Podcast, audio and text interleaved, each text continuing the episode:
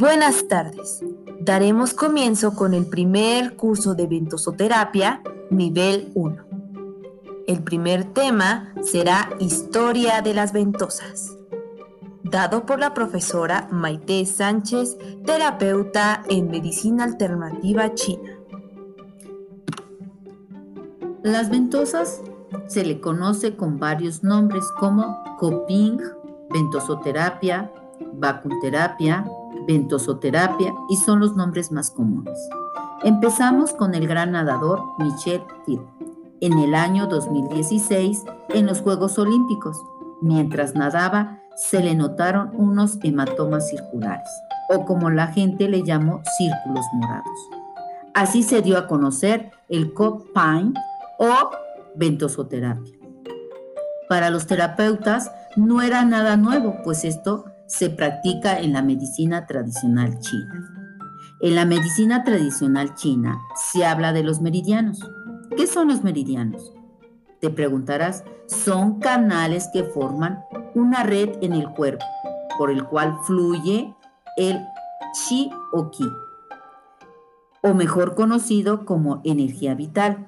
La energía bloqueada se restaura al usar presión, aguja, succión o calor en ciertos puntos específicos a lo largo del meridiano.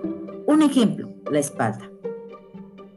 Las ventosas es una de las terapias utilizadas para equilibrar la corriente de la energía en el paciente. Esta se usa para reducir el estrés, la ansiedad y promover el bienestar en el paciente. En las primitivas prácticas chamánicas, ya se aplicaba las ventosas y esto lo hacían con el fin de succionar el espíritu causante de la enfermedad del cuerpo. Mesopotamia en el año 3300 a.C. confirman el uso de las, ventas, de las ventosas perdón, con la finalidad médica. En Egipto, los papiros que se remontan en el 2200 a.C ofrecen indicaciones de su aplicación. En India, el escrito más antiguo es Ayurveda, que se data del año 1500 a.C. Hace también referencia a las prácticas médicas conventosas. En Grecia, Hipócrates en el año 400 a.C. fue quien dejó las primeras indicaciones detalladas de la, de la utilización de la terapia conventosas. Posteriormente, médicos como Paracelso o Galeno consideraron, consideraron esta técnica. La medicina árabe la utiliza desde hace miles de años con registros innumerables de enfermedades tratadas. La llamaban Hijamantu, que quiere decir en español utilización de tazas. Las utilizaban en determinados días del mes, respetando los ciclos lunares para obtener mejores efectos terapéuticos. ¿Qué es Hijamantu? Es una técnica donde se hacen un corte de 4 milímetros de longitud y con una profundidad de un milímetro de corte se realiza con cuchillas de afeitar desinfectadas perfectamente. Después de 15 arañazos, se divide en etapas. Se coloca las ventosas para aspiración de sangre, tres cuartos, durante el periodo de 10 minutos. Puede removerse la aplicación hasta cinco veces. Si es necesario, cuando la sangre pare de brotar, paraliza la succión por último. Se desinfecta la herida con miel de abeja pura o aceite de nijigue o antibiótico, antibiótico local con crema Fudicin. En China, en los primeros escritos de la historia de Kopien, es en el año 280 después de Cristo, de la dinastía Song. En el año 960 y 1127 después de Cristo, también ya se utilizaban sin descartar que pusieron ser usadas desde la dinastía Tan, años 618 y 907 después de Cristo. Si bien se sabe que su práctica se remonta a más de 3.000 años.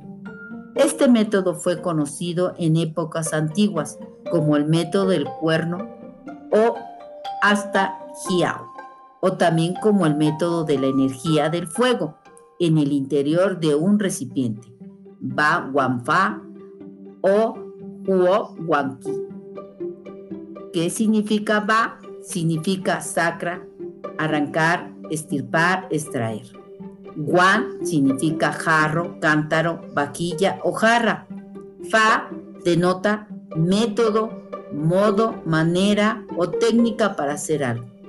Juan Huanqui, que es al dejar un vacío que ejerce una fuerza negativa o una succión, puede extraer, sacar, arrancar a la energía patógena del viento. Función de la ventosa.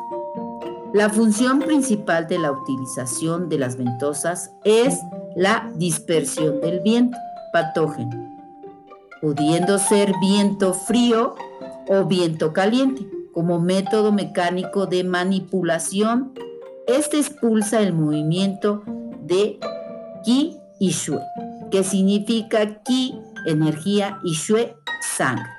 Atrae de planos profundos superficiales la misma, por lo que activa la circulación de la energía de los canales tendinomusculares y de la piel, fortaleciendo la energía defensiva y promoviendo la nutrición de tejidos superficiales, facilitando la eliminación de desechos metabólicos. En virtud de las diferentes formas y técnicas de aplicación, se amplía su función. No queda limitada sola a la dispersión del viento únicamente, sino que pueden ser usadas para tonificar, dispersar el calor, dispersar el frío, activar, vitalizar el yang, además de fortalecer el sistema linfático. Muchos se van a preguntar qué es vitalizar el yang. Es yang es calor, que es vitalizar el calor. Tipos de ventosa. Antiguamente eran construidas de bambú, bronce, vidrio, arcilla y actualmente lo generan solo y se utilizan eh, de vidrio o plástico. Les voy a mandar las fotografías de cómo eran las ventosas de bambú, de cerámica y las actualizadas que están hasta el día de hoy. Muchas gracias. Espero sus comentarios, sus preguntas. Eh, seguimos con historia porque hay mucho que decir.